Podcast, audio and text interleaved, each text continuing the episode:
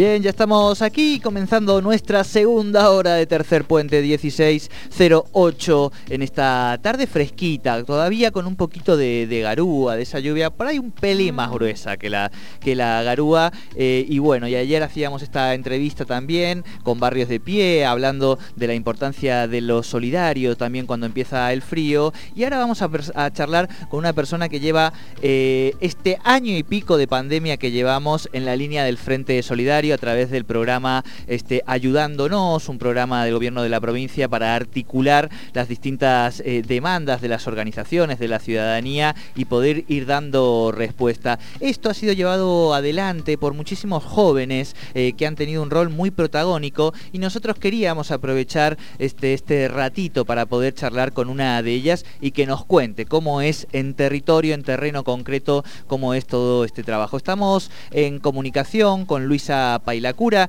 Ella es integrante de la Subsecretaría de la Juventud y además voluntaria de este programa. Luisa, muy buenas tardes. Te saludan Sole y Jordi. Bienvenida a Tercer Puente. Hola, sí, buenas tardes. Eh, buenas tardes para todos, para todas. Bueno, acá mm. eh, experimentando esto, como, como vos contabas, Jordi, de, del voluntariado del programa Ayudándonos Exactamente. Desde a mediados de, en abril más o menos empezó con este programa y bueno, donde tuve la oportunidad de poder eh, ser parte de esto y, seguir siéndolo, ¿no? Claro, eso te iba a decir, que toda, este es un programa que nació con la pandemia y que siguen este, trabajando diariamente, vamos a decir, en esta articulación entre el Estado y la ciudadanía. Tal cual, así es. Así que bueno, eh, yo eh, en parte por una cuestión de que cuando uno pasa necesidades eh, no duda en, en, si puede devolverlo de alguna forma en esto, ¿no? En colaborar y estar siempre para el otro o para la otra que lo necesite. Claro. Eh, Luisa, quienes no la conocen, es una militante aquí en la ciudad de muchísimos, eh, bueno, digo, siempre se ha dedicado a la, militancia social, solidaria, atravesada por estas cosas, y por eso también me parece que, está muy bueno poder charlar con vos, y queríamos hacerlo, Luisa, para que eh, nos cuentes in situ cómo han sido y cómo ha sido este trabajo, o sea, cuál ha sido un poquito el rol concreto tuyo, entiendo también que, con otro equipo de compañeras y de compañeros, cómo fue desde el inicio de la pandemia, con quiénes han trabajado, distintas organizaciones. Bueno, contanos un poquito tu, experiencia. Bueno, eh, esto comenzó desde ahí, desde la parte del ministerio, de en realidad de varios ramas de diferentes ministerios de la provincia.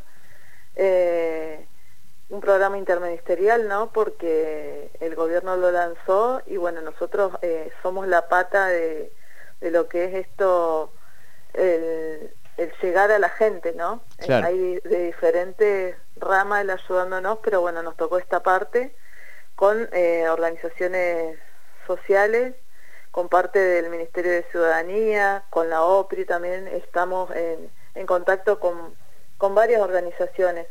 Así que en una de ellas está Otras Voces, eh, colaboramos también con Barrilete, o sea, diferentes organizaciones que hay dentro de la provincia de Neuquén. Claro. Y por ejemplo, el trabajo con, otras voces o con barriletes en bandada, ¿cómo, cómo ha sido?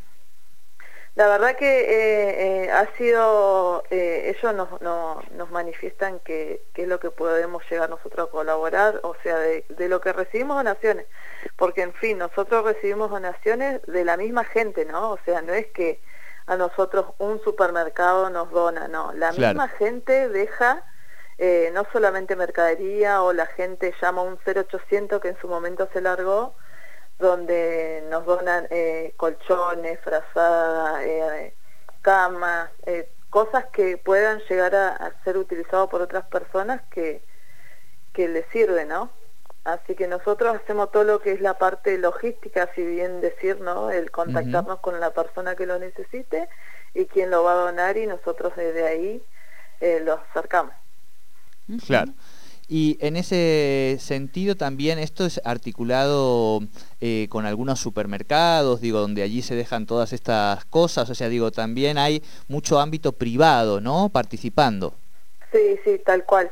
Eh, supermercados de acá de, la provincia, bueno, están involucrados eh, tres, tres grandes supermercados que en su momento eran la, la gran mayoría, bueno, hoy quedaron tres, que es donde nosotros hacemos la recorrida una vez por semana eh, buscando lo que la gente haya dejado en, como explicaba en el video, ¿no? En un canasto o en, cajas donde dice ayudando, ¿no? Es, simplemente nosotros hacemos eso, ayudar al otro con lo que la gente deja para ayudar.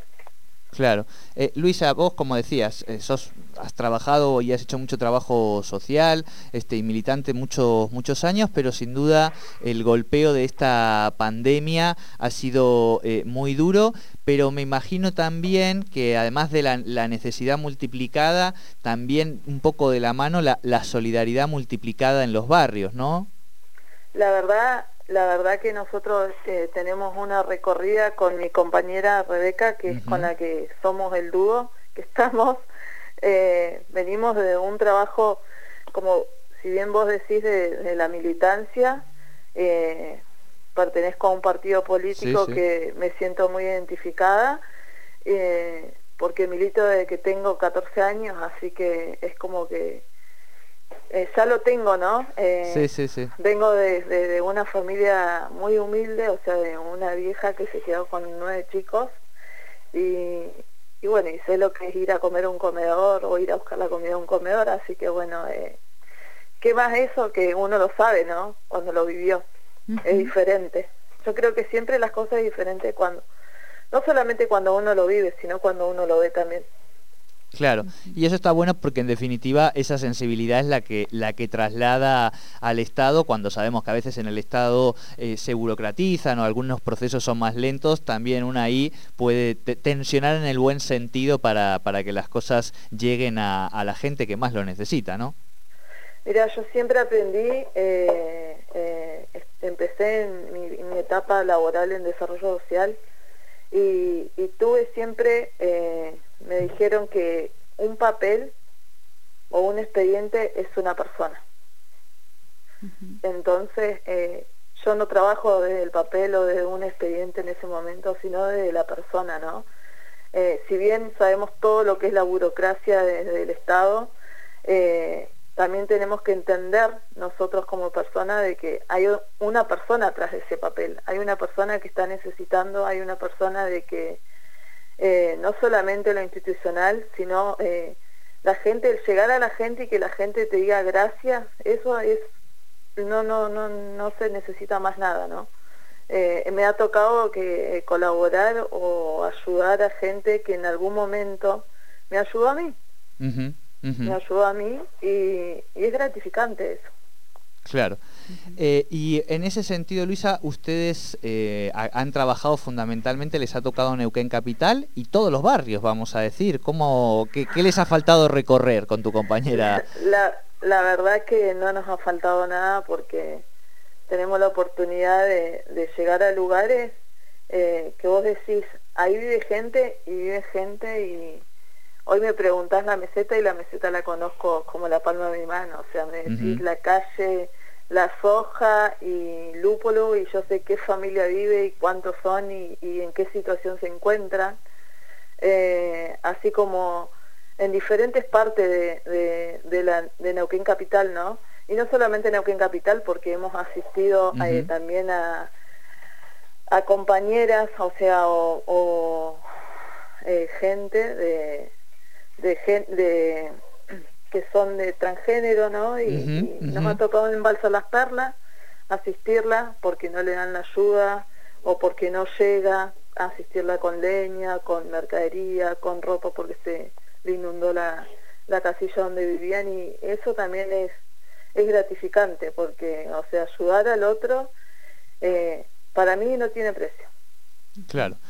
Y eh, Luisa, bueno, me, encanta la, charla y poder estar comunicando y transmitiendo también un poco a esto, porque a veces también en la pandemia lo que hemos visto es que, los jóvenes siempre eran un poco puestos ahí sobre el tapete, estigmatizados, como que estaban siempre este, tratando de, salirse de las medidas de, cuidado y acá escuchamos otro, otros relatos y han sido muchos. Los jóvenes, Luisa, entiendo que desde ahí es de juventud, que también esto se va replicando en los distintos municipios, localidades eh, de, toda la provincia, ¿no? Tal cual, tal cual. Yo creo que la juventud en esta pandemia eh, al principio fue, eh, fue la que era marginada, o sea, el dedo acusador, ¿no? de la comunidad, el dedo acusador de, che, el pibe este no está tomando en la esquina, o está fumando en la esquina, o está volviendo en la plaza y no piensa que tiene a su abuelo o a su abuela o a su mamá o a su papá que lo puede contagiar era como que éramos los, los malos ¿no? de, la, de esta pandemia. Eh, y yo creo que así como yo, como mis compañeras, como mis compañeros, eh, muchos jóvenes nos pusimos eh, al hombro esta situación y bueno, obviamente siempre es la gran minoría la que, la que sale perjudicada. Claro. Bueno, Luisa, eh, la última es, bueno, preguntarte a aquellas eh, organizaciones o por ahí gente que nos está escuchando, eh, por un lado, cómo desde el voluntariado que quiere quizás sumarse, o por otro lado, porque tiene algún tipo de, necesidad, ¿cómo pueden contactarse con, ustedes? Mira, en su momento había un 0800, hoy no, no, no está, en realidad el 0800 se abocó a a todo lo que vacunación, es eh, vacunación y seguimiento de personas con casos positivos o negativos de COVID. Eh, hoy nosotros estamos funcionando en la EXU 9, en Entre Ríos 303, que por ahí eh, o se acerca la gente y nos dice, ¿sabes qué? Yo tengo una cama para donar, nosotros mm, hacemos todo lo que tenemos que hacer para poder llegar a ese domicilio, buscarla y trasladarla a quien más lo necesite. O sea, estamos desde ahí funcionando, en el Ministerio de Niñez, Adolescencia y Juventud. Perfecto, perfecto.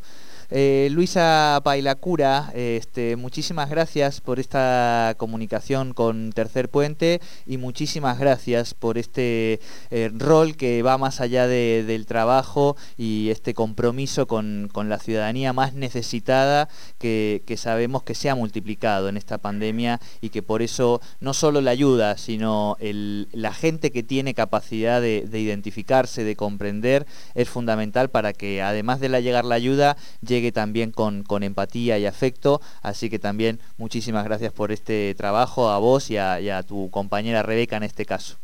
La verdad que, que sí, que está buenísimo. Eh, yo lo aprendí porque mi vieja, que hoy ya no está con nosotros, siempre lo hizo, ¿no?